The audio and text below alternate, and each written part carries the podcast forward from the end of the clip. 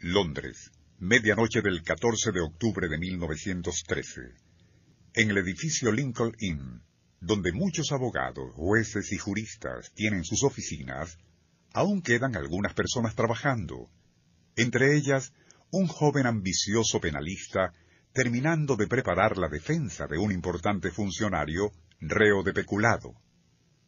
Súbitamente se escucha un ruido aterrador, y cuando celadores y personal de limpieza acuden al despacho del primer piso, se encuentran al abogado tirado en el suelo y sollozando como un demente, al tiempo que murmura con voz entrecortada algo sobre un pajarraco gigantesco. El Circuito Éxitos presenta Nuestro insólito universo.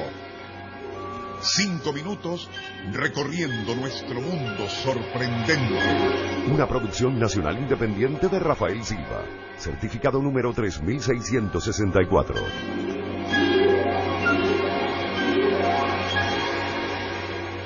Nunca se llegó a saber qué le ocurrió al joven penalista aquella noche de octubre de 1913, pues a raíz de lo que supuestamente vio, perdió la razón, debiendo ser recluido en un hospital para dementes. No era la primera vez que se corrían rumores fantasiosos acerca de una extraña ave fantasma que se materializaba en las vetustas oficinas del edificio Lincoln Inn. Algo tan ridículo y absurdo que hasta se había convertido en motivo de chistes y parodias en diarios, revistas y teatros de vodevil.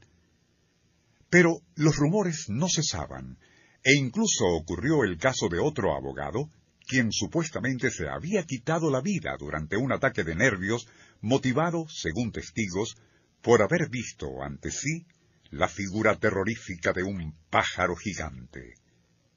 El asunto alcanzó tales proporciones debido a lo absurdo de sus detalles, que a dos magnates periodísticos de aquellos días, Sir Max Pemberton y Ralph Blumenfeld, se les ocurrió una idea para aprovechar aquella supersticiosa necedad con el fin de aumentar las ventas de sus respectivos diarios. Pasar toda una noche en el piso uno del edificio Lincoln Inn con el objeto de capturar al imaginario fantasma de un gigantesco pájaro que merodeaba en horas nocturnas por allí. Fue así como en la noche del 13 de diciembre de 1913, ambos potentados, equipados con pistolas, juegos de naipes y cuatro botellas de coñac, se instalaron en el despacho donde supuestamente aparecía el ave del terror. Serían aproximadamente las dos y media de la madrugada cuando, ya aburridos de los naipes y consumidas las botellas de coñac, ambos se disponían a encender respectivos habanos cuando ocurrió.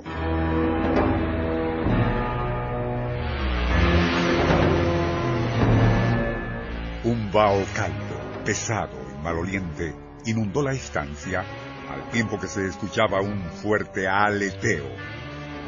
Sorprendidos, Ambos empresarios empuñaron sus pistolas pues estaban viendo algo, una especie de sombra espesa con forma alargada que parecía haberse materializado y atravesando la puerta de acceso comenzaba a moverse hacia adentro y en dirección a una pared lateral. Atónitos y súbitamente muy sobrios, lo único que se les ocurrió fue comenzar a disparar al tiempo que gritaban a periodistas, policías y otros testigos, aguardando en la planta baja que subieran de inmediato. Al llegar, encontraron a los potentados mortalmente pálidos y aún empuñando sus inútiles pistolas, al tiempo que miraban fijamente hacia el piso.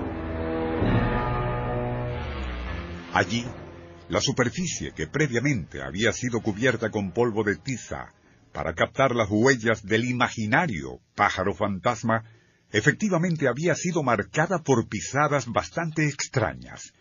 Recordaban las que haría algún avestruz, y comenzando desde la puerta de la oficina, desaparecían frente a la pared. Todo lo anterior, aunque absolutamente verídico, mueve a risa, por lo absurdo de solo pensar en dos importantes empresarios periodísticos en semejante situación. Pero lo que sí llama la atención es que ninguno de los dos, a pesar de haber ideado el asunto para aumentar la circulación de sus diarios, permitió que se publicase nada al respecto. Fue la revista humorística Punch la que divulgó burlonamente el asunto poco después, y de allí obtuvimos los detalles del rocambolesco caso hoy relatado. El Circuito Éxitos presentó